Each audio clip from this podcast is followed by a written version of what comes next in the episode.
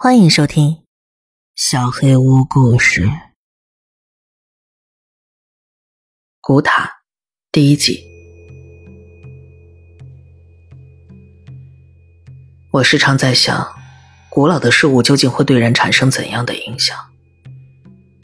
一件数百年前的玩物会引得我们争相竞买，一座千年古刹会令我们感慨万千，一处战国时期的古墓会让我们觉得惊异与错愕。而那些更加古老的遗址，则只会让我们感到难以言喻的陌生。有一位从事考古工作的朋友曾向我谈起过一些关于某个上古文明的事情。那是一批与许多早已绝种的动物处于同一时代的先人。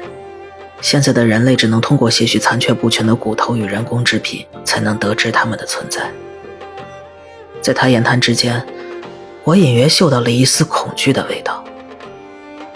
这些先民就像是躺进了生命长河的某条支流，与我们再无联系，留下来的只有无穷无尽的陌生，甚至让我们不敢肯定还能否将他们称为人类。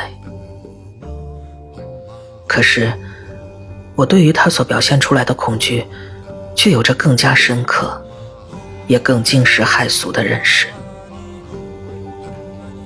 而这一切全都与一座古老的石塔有关。虽然我一直试图将那晚我在那座石塔中所目睹的一切，全都归咎于高原缺氧与疲倦联合作用下产生的幻觉，因为我确实没有任何证据可以证明我的经历是真实可信的。但是，偶尔我会毛骨悚然地想起那座古塔。想起那些我们只能透过些许遗物、管中窥豹般了解到的漫长岁月，并绝望地意识到这种奢望有多么的幼稚和可笑。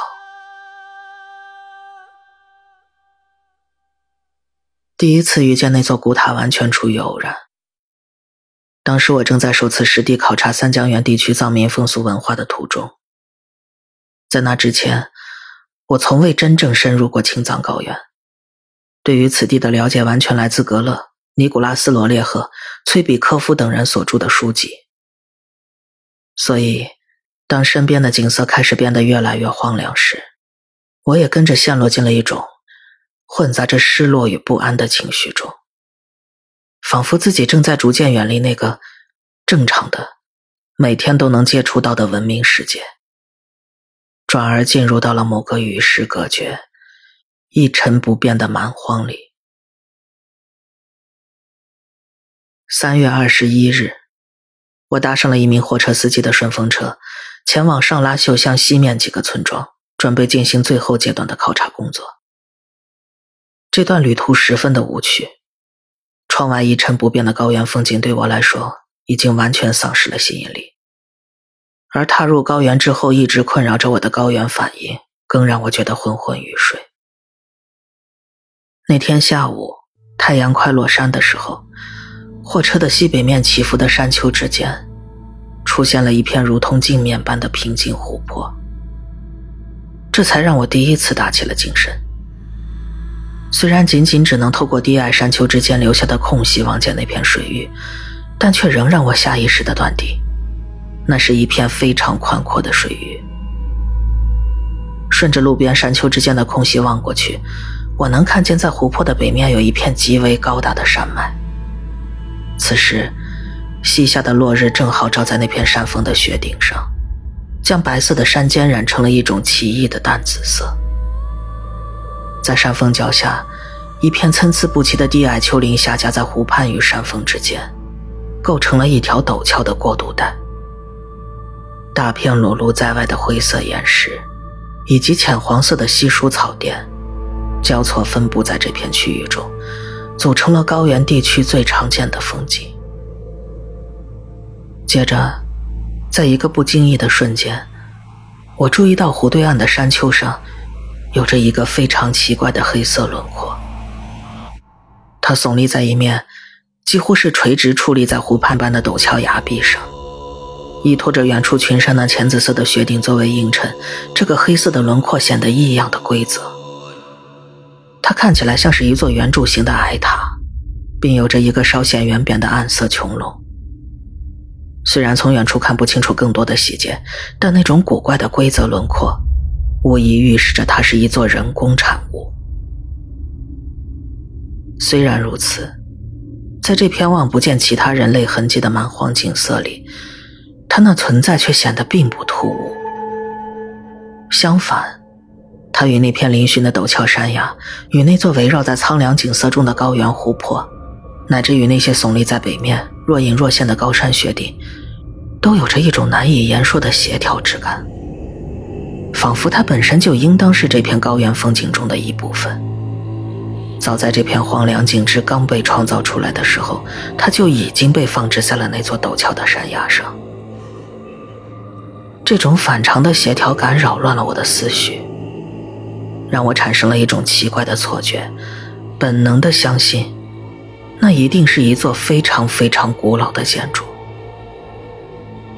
它或许是所有玛尼堆的曾祖父，或许是历经古老大洪水后的幸存者，甚至可能早在人类未褪去尾巴脱离猕猴这一族群的时候，它就已经耸立在那里了。从驾车的藏族司机夹杂着些许藏语的声色汉语中，我了解到那片如同镜面一样的湖泊。名叫年节错，错在藏语里就是湖泊的意思。这是个内陆咸水湖，面积不小。早些年每逢春夏融雪的时候，甚至能宽的望不清楚对岸的情形。但是当我向憨厚的司机问起湖对岸那座矗立在山崖上的黑影时，他却显露出了些许的惶恐不安。他摇摇头。试图假装自己对那个地方一无所知，然后不再言语。出于礼貌，我没有继续追问。接着，火车沿着公路转向了西南面，近处的荒凉山坡遮挡住了平静的湖泊与那座耸立在山崖上的阴郁黑影，留下我独自依靠想象力，继续描绘那幅别致的景色。那天的晚些时候，我抵达了省道旁一座名叫龙马达的小乡村。这是一座坐落在群山隘口间的小乡村。经过村子，再往西北方向走，便是青南藏北交界处的大雪山了。山隘前的平原上，稀稀拉拉散布着许多低矮的土石结构小屋，并不显得拥挤。说是一个乡村，实际上却是几个村落聚集而成的定居地。定居着百余户人，当地人主要从事畜牧业，由于靠近公路，所以也会在周围挖些虫草与其他高原特产作为副业。在我到此处的货车司机把我介绍给了一户靠近公路边的人家。一方面，他们时常接待来往的车旅；更重要的是，这家住着一位名叫巴桑琼达的老太太，大家都亲切地称呼她为琼达摩拉。她是当地最为年长的老人之一。对我来说，这位老太太简直就像是一座装满了民间故事的神奇宝库。那天晚上，在安顿好之后，我便迫不及待地向琼达摩拉询问起了有关当地民俗的事情。由于老太太只能听懂最简单的汉语，所以我必须通过她的儿子边巴多金代为传译。即便如此，我仍从他们那里听说了许多颇为有趣的当地传说。不过，令我失望的是，他们所讲述的传说对我来说已经算不上什么新鲜事了。整个民宿考察过程中，我早就从别处听说过许许多多大同小异的民间故事。这些故事全都是些藏民宗教与当地实际情况结合后产生的衍生物。都是些日常生活中起到教化作用的寓言与传说。那些对神话学比较熟悉的人，应该能轻易的看到这些民间传说之间的内在联系。在这种百无聊赖的情况下，我突然想起，临近黄昏时，在车上远远望见的那座奇特古塔。于是礼貌地向他们询问起了有关那座古塔的传说。在听到我的请求后，边巴多金这个古铜肤色的藏族大汉突然流露出了一种古怪而惊恐的神情。他并没有向老太太翻译我的问题，而是神色慌张地恳请我询问一些别的东西，并告诉我当地人不会谈论那个地方。因为有某些鬼魂或邪物被困在那个地方，所以我也最好不要去询问任何与那座建筑有关的任何事情。但这样的告诫不仅于事无补，反而更加激起了我的兴趣。于是我开始更加坚持地向他追问关于那座古塔的故事。当意识到无法令我改变心意时，便巴多金无奈地摇了摇头，转过头对着老太太说了几句，然后起身示意我到外屋去坐一坐。我有些困惑地随着他离开了里屋，来到只点着昏暗油灯、更加寒冷的狭小厅堂里。便巴多金添了一盏油灯，然后将它摆在低矮的木桌上，然后便与我面对面地坐了下来。紧接着，他开始恳请我。不要再向琼达摩拉询问任何关于那座古塔的事情，因为在当地人看来，这是一件非常不吉利的事情。作为交换，他会亲自告诉我他所知道的有关那座古塔的一切事情。但他同时也提醒我，那座古塔是非常不祥的，任何人都不应该去打搅它。我答应了他的请求。并耐心地记录下了他所说的一切。边巴多金告诉了我许多有关那座古塔的传说，不过这些传说大多支离破碎、含糊不清，而且显然受到了某些藏区原始宗教和迷信思想的影响。可即便如此，它们仍包含着某些非常奇异、难以解释的特质，让我无法对他们熟视无睹。简单的说。当地人认为，那座塔里囚禁着某些邪恶的精魂，他们被禁锢在那座塔里，无法离开。但如果有人胆敢进入那里，则没人敢保证会发生什么。甚至过多的谈论那个地方，也是件非常危险的事情，因为那些囚禁在古塔里的精魂会因此侵入人们的梦境，对他们施加可怕的影响。至于那座古塔是由什么人，或是在什么时候修建起来的，而这些精魂又是因何被囚禁在其中的，则没有哪个传说能解释得清楚。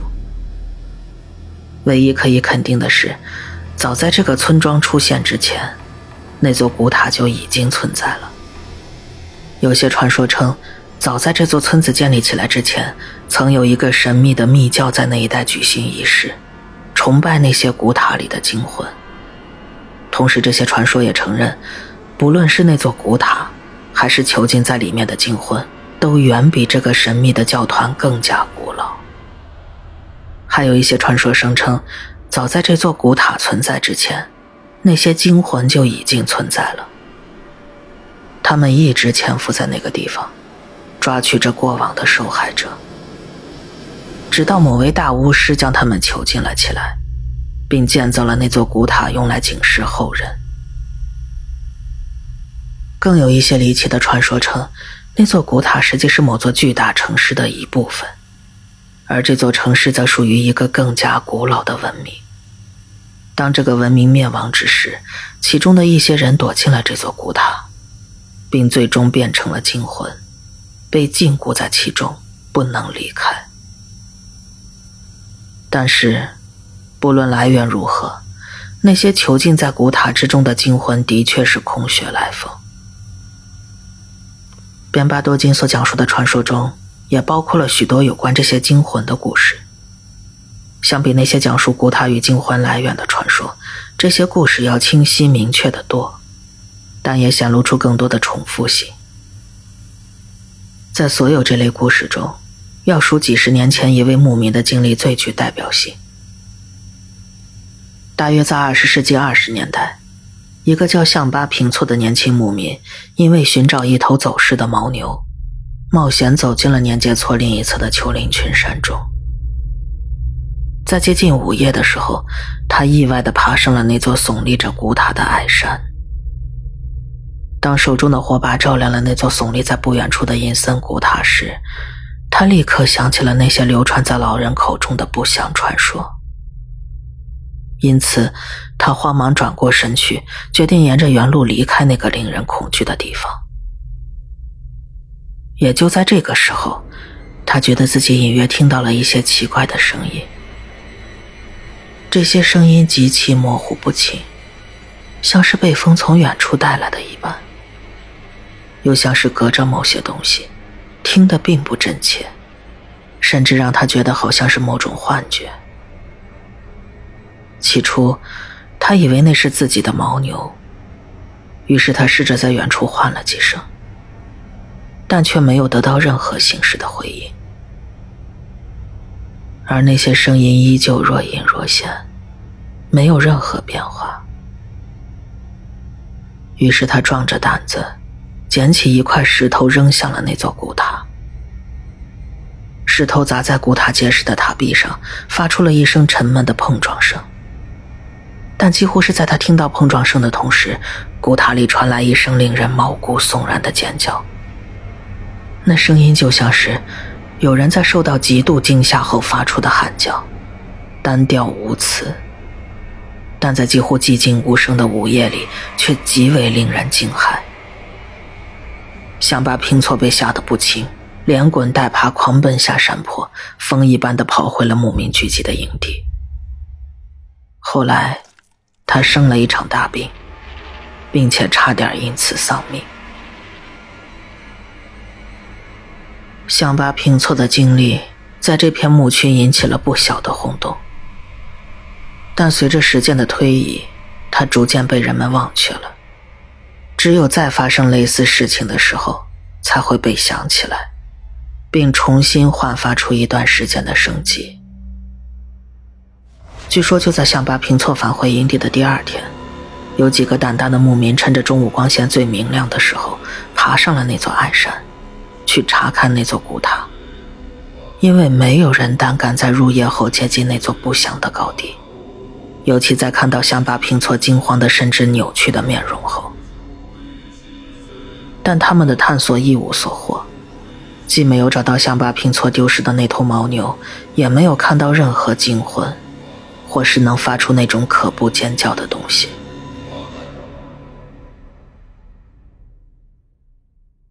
那天晚上，我完全没有心思睡觉，从头到尾都想着这些奇怪的传说，并思索着第二天该如何向当地村民打听类似的故事。我待在客房里，一直等到天蒙蒙亮的时候，然后穿戴整齐离开了房间。投入到了新一天的考察工作中。那天，我从村民那里收集到了许多流传在当地的传说与风俗，但大部分都从琼达摩拉或是边巴多金那里听说过。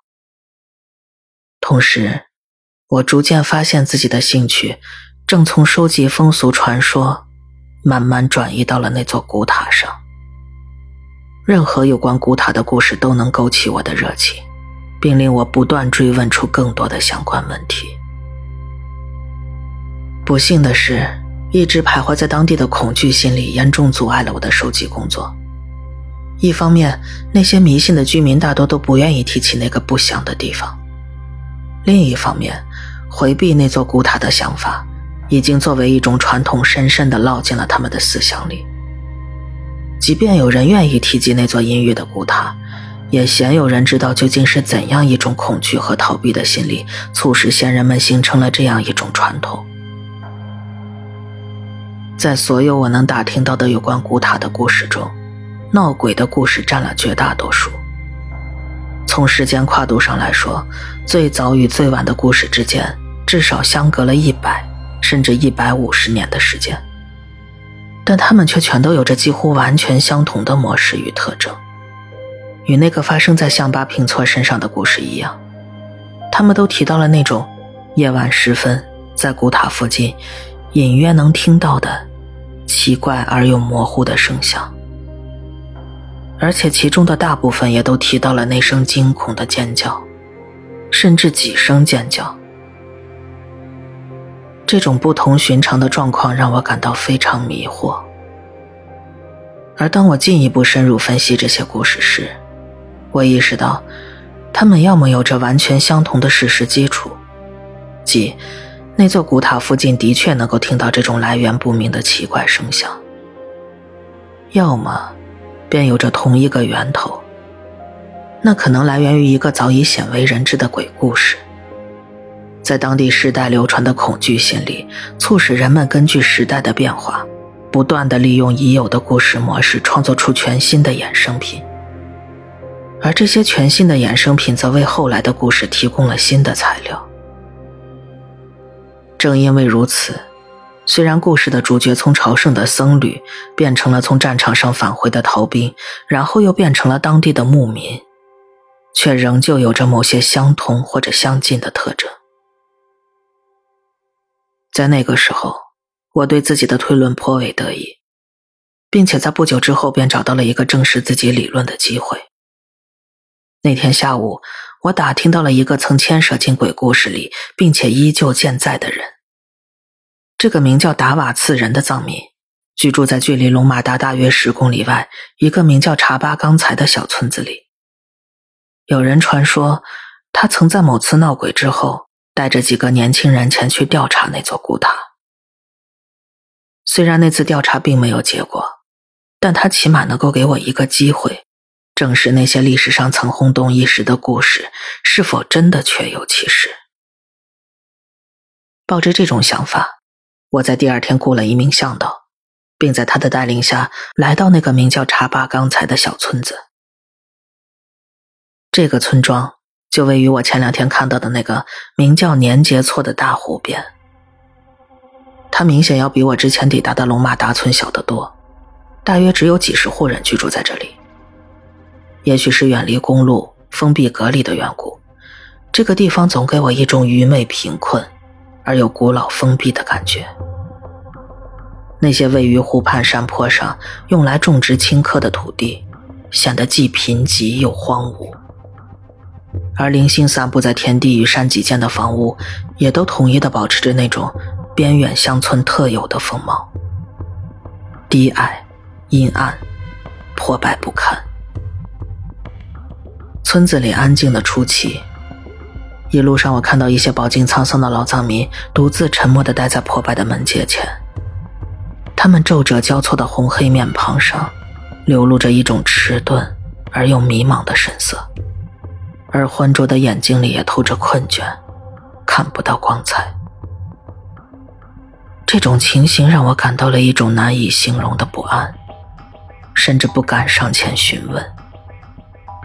仿佛自己正在一步步走进某些古老近端的事物。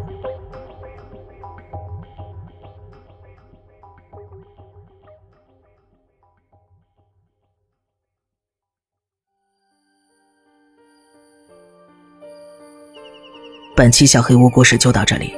如果你做噩梦的话，没有关系，我会来把它吃掉的。我是小黑屋的墨，那我们。梦里再见了。